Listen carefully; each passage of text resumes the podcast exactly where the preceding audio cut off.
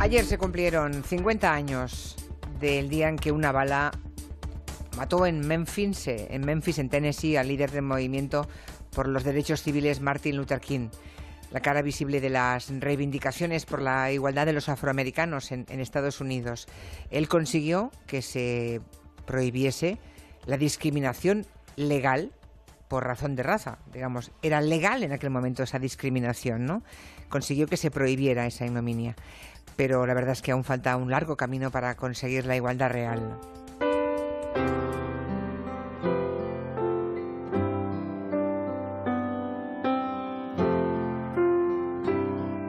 I have a dream that one day this nation will rise up and live out the true meaning of its creed. We hold these truths to be self evident that all men are created equal. El famosísimo We Shall Overcome el- y también el Tengo un sueño famosísimo de Martin Luther King. Y sigue siendo eso, un sueño. Hoy queremos hablar de precisamente de él, de su aportación con Orden Mundial, con Fernando Arancón y Blas Moreno. Buenas tardes. ¿Qué tal, Hola, buenas tardes. Buenas tardes. Vamos a ver si analizamos lo que consiguió en su momento Martin Luther King y también los retos que tienen ahora mismo los afroamericanos con la llegada de Donald Trump a, la Casa Blanca, ¿no? Porque si hicieron falta 100 años después de la abolición de la esclavitud para conseguir lo que consiguió Ma- Martin Luther King, ¿no? Que se prohibiera la discriminación que era legal en aquella época. ah, ahora que han pasado 50 años de, de su muerte, no sé si podríamos decir que mm, el camino por recorrer sigue siendo todavía muy grande, ¿no? Muy largo. ¿En qué ha cambiado la vida de los afroamericanos en los 50 años desde que asesinaron a Luther King? Pues ha cambiado, pero en eh, muchísimos aspectos no demasiado. Al final hay que tener en cuenta que lo que logró eh, Martin Luther King y el movimiento por los derechos civiles en Estados Unidos eh, no dejó de ser un, un derecho formal, ¿no? Que al final, eh, pues en aquella época, en los años 50, en los años 60, a la población afroamericana no se le permitía votar, a pesar de que ya tenían el, derecho que se presuponía ser ciudadanos em, estadounidenses cuando se abolió la esclavitud pero eh, muchos derechos se les, se les negaban y desde las administraciones se les se permitía, ¿no?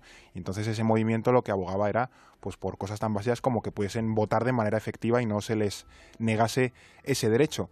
Pero lo cierto es que, pues medio siglo después, este, estos 50 años que han marcado la muerte, el asesinato de Martin Luther King a nivel económico, a nivel laboral, incluso a nivel de género, existen brechas gigantescas, por no decir abismos, entre la población afroamericana y, y los y sobre todo la población blanca, porque al final siempre podemos diferenciar en que bueno, hay otras comunidades como los hispanos, que son sobre todo inmigrantes o inmigrantes de segunda generación, pero los afroamericanos no, los afroamericanos llevan viviendo allí siglos y siglos en Estados Unidos. Lo que Bueno, pasa es que en una son de allí, claro, Eh, claro, que claro. son americanos. Claro, es que hace 100 años eran, o hace 150 eran esclavos, luego se convirtieron en ciudadanos y todavía quedan pues eh, derechos más, en fin, sociológicos que no han conseguido lograr aún. El problema quizá Yo creo que- Sí, bueno, no, no, que... No hay- Sí, eh, decía que el problema quizá estriba en que el movimiento por los derechos civiles tenía un objetivo muy claro, que era lograr lo que se logró, y además tenía un líder muy carismático que es Martin Luther King. Cuando se logra lo que se logra y cuando Martin Luther King desaparece, pues parece que no hay un objetivo claro y siguen así de- hasta, hasta ahora, ¿no? Entonces,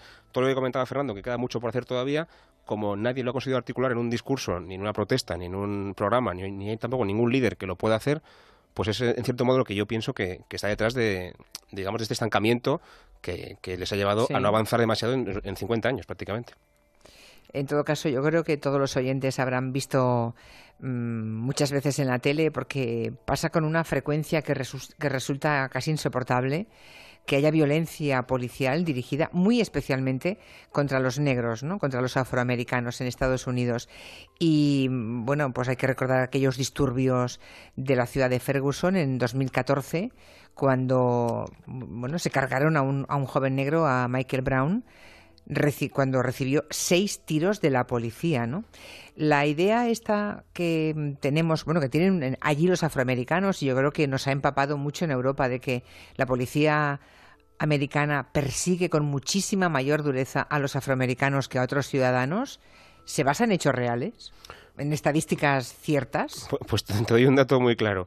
es dos veces y medio más probable que te dispare un policía siendo afroamericano que siendo blanco. Dos veces y medio más probable. Dos veces y medio, ¿eh? Sí, sí, así claro. Entonces, claro, hay situaciones eh, bastante bastante poco, digamos, o sea, no justifican que te disparen, pero desde luego es que hay cosas que ni siquiera tienen sentido. En, este, en el caso de este, de este chico creo que no estaba, no estaba armado. Pues que ha habido situaciones, por ejemplo, en 2016 hubo un caso que también fue muy, muy sonado, eh, de Firando Castil, que iba conduciendo con su coche, con su mujer y con su, y su hija pequeña, le paró un, policía, le pidió la documentación y cuando él fue a sacarla, pues le, le a balazos y, lo mató.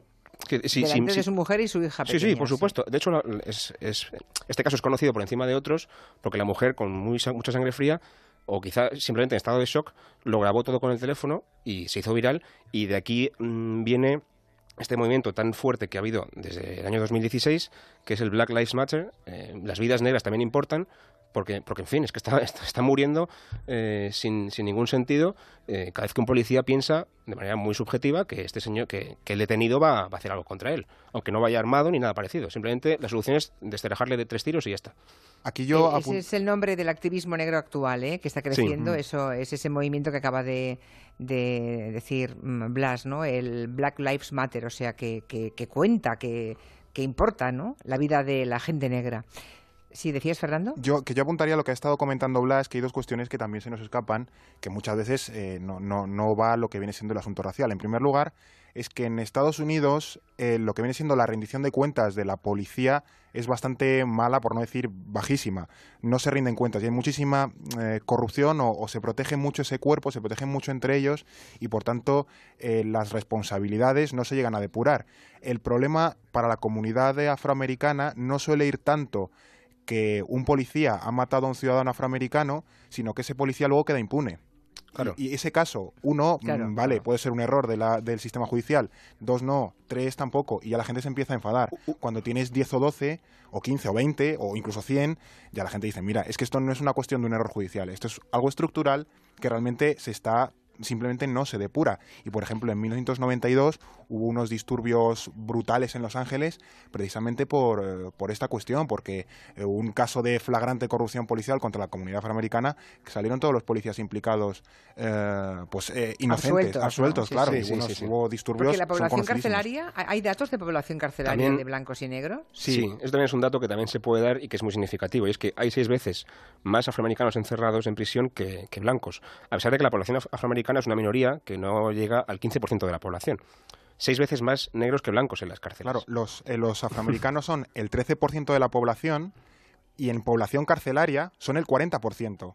Madre mía. Claro, en, hay, por ejemplo... Es, bestial esta cifra. Claro, a nivel de, de, población en Estados Unidos, la comunidad afroamericana es la tercera, pero en población carcelaria es la primera. Mientras que en población blanca es un 64% todo el país, mientras que la carcelaria es 39%, o sea, un punto por debajo de la comunidad afroamericana. También aquí, ojo, hay que tener en cuenta que eh, efectivamente existe más delincuencia entre, la, entre la, comunidad afroamericana, pero aquí hay que relativizar. No es una cuestión racial, es decir, no, no delinquen más por ser negros, ni mucho menos, delinquen más por ser pobres.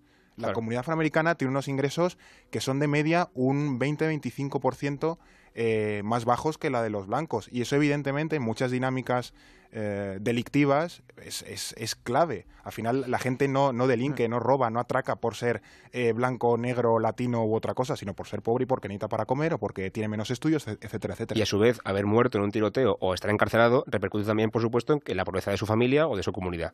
Es un círculo vicioso que, Claro, claro, claro, que es muy difícil salir. Pero luego el dato es elocuente, ¿eh? que los afroamericanos que representan el 15% de la población sean el 40% de la población carcelaria, ¿no? de los reclusos, creo que es un dato incontestable.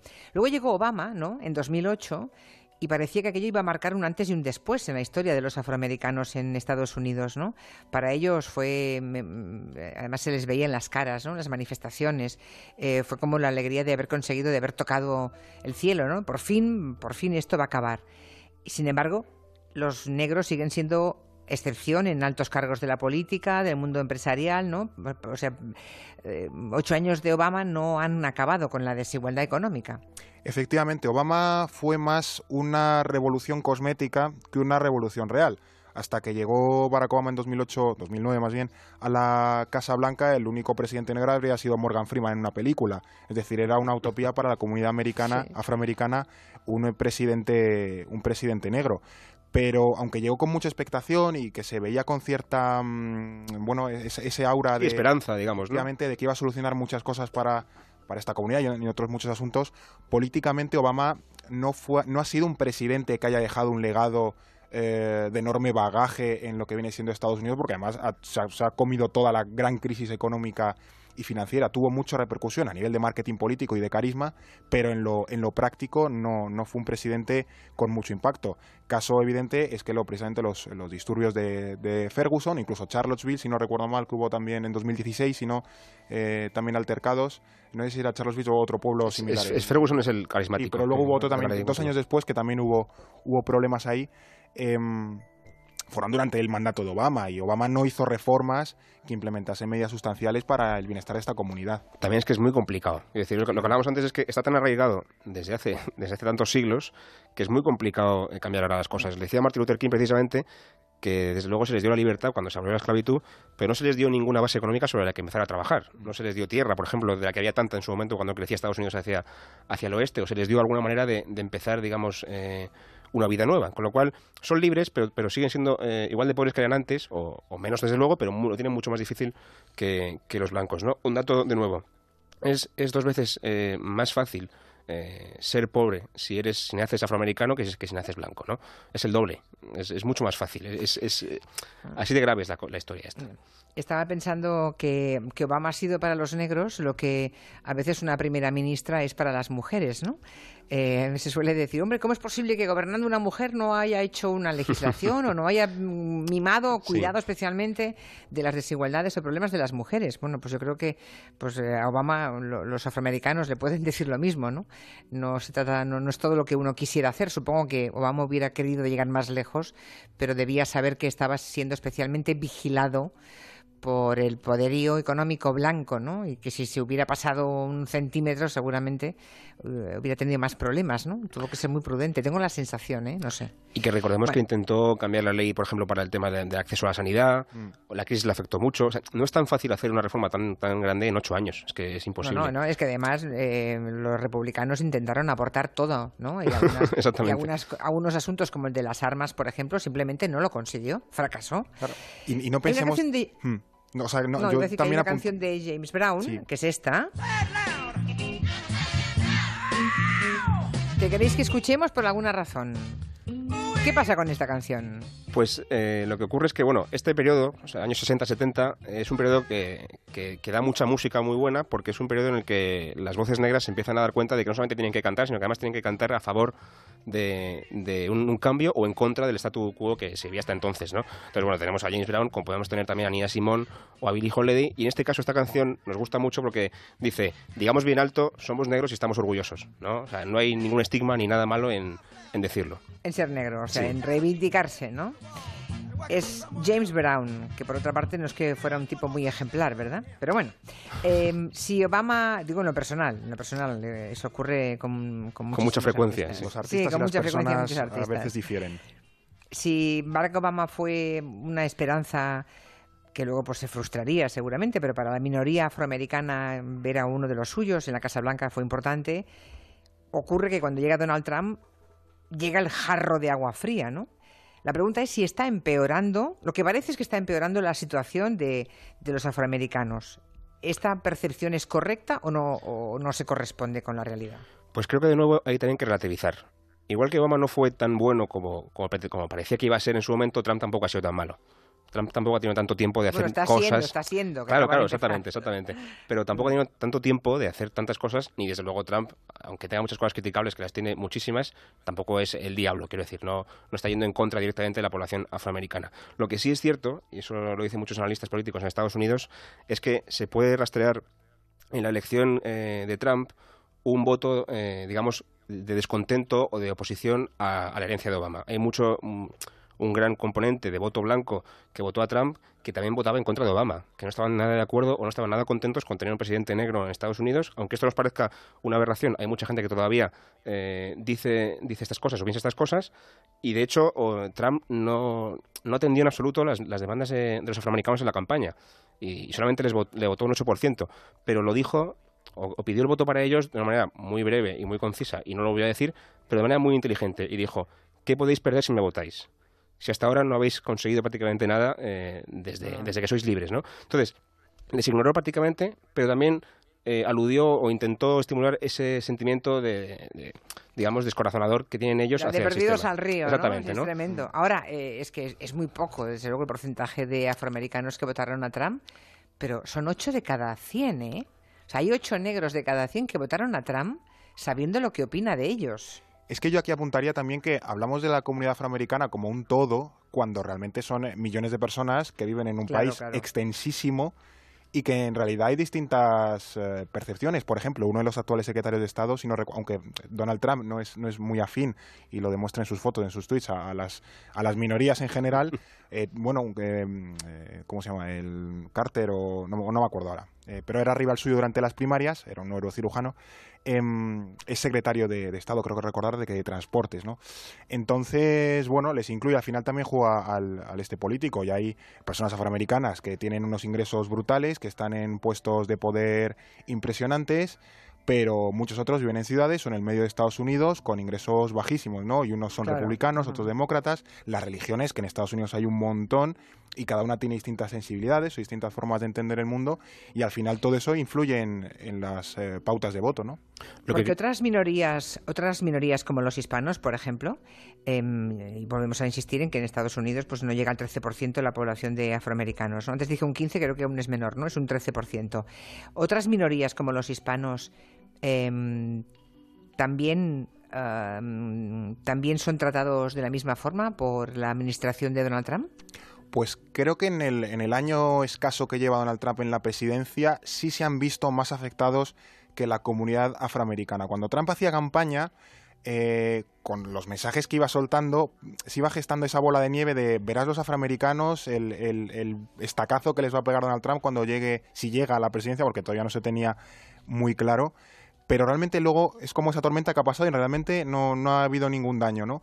Pero los hispanos que no estaban tan en el radar, ¿eh? Ellos sí, efectivamente, ellos sí se han llevado mucho las eh, repercusiones, sobre todo en esa política tan agresiva hacia el exterior de Donald Trump a nivel económico, de la política inmigratoria, que también ha sido uno de sus eh, baluartes y es uno de sus sostenes internos a nivel electoral. Y, por ejemplo, estos decretos que está tratando de conseguir para expulsar a los Dreamers, que fueron los, estos niños que inmigraron a Estados Unidos cuando eran muy pequeños y que se han criado allí y están plenamente integrados, pero realmente no son ciudadanos eh, legales como tal, pues les, les quiere expulsar y les va a expulsar a países donde básicamente no, no tienen ningún tipo de relación más allá de sus, de sus ancestros, ¿no?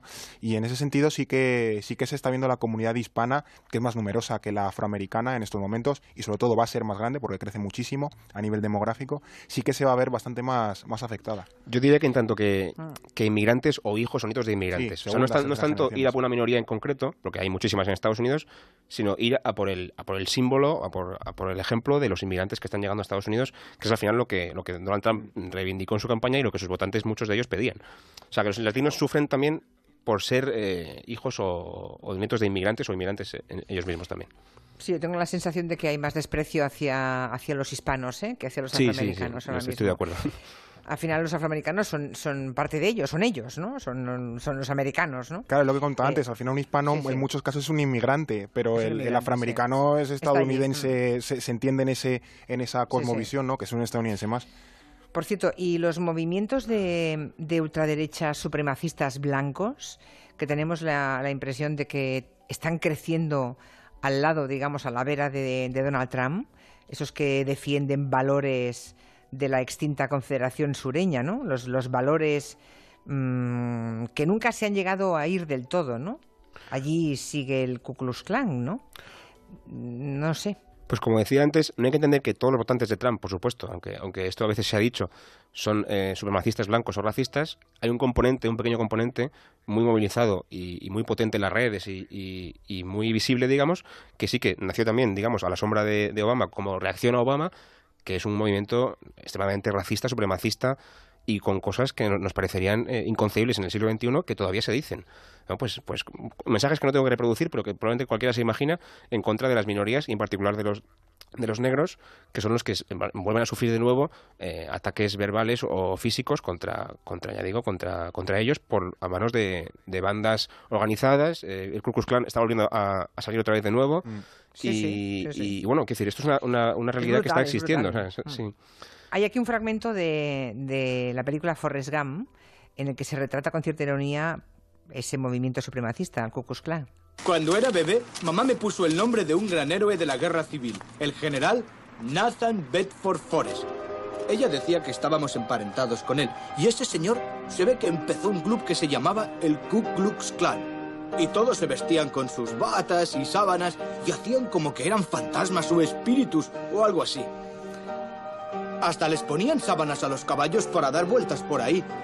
Y bueno, por él me llamo así, Forrest Gump. Ah, Esta cosa tan simpática que dice Forrest Gump, que es una película que me encanta, pero es una película muy buena para entender lo que pasa en Estados Unidos en el siglo XX, mm. incluso de manera desapercibida, pero es que el Ku Klux Klan sigue todavía presente eh, en la mente y en, el corazón de mucha gente, sobre todo del sur, que reivindica eh, los mensajes de la Confederación, los, mensajes de, la raza blanca es mucho, es mucho más eh, avanzada o, o, superior que, la, que el resto, en fin, ese tipo de mensajes. La nación estadounidense tiene un origen eh, caucásico, blanco, digamos, cristiano, ese tipo de cosas todavía existen y, crecen además. Porque eh, Forrest Gump, recordemos, eh, la película se basa en Alabama, en un pueblo de Alabama, y allí, en, en, algunos condados de Alabama, pues en el 1860 y algo, la población de esclavos en muchos lugares llegaba al 70%. De la población total del condado eran esclavos negros. ¿Qué pasa? Cuando se les libera, mucha gente, aunque ya habían huido muchos al norte, pero muchos afroamericanos se quedan a vivir allí. Y hoy, por ejemplo, en Carolina del Sur, Missouri, Mississippi, Alabama, la población afroamericana supone el 30%.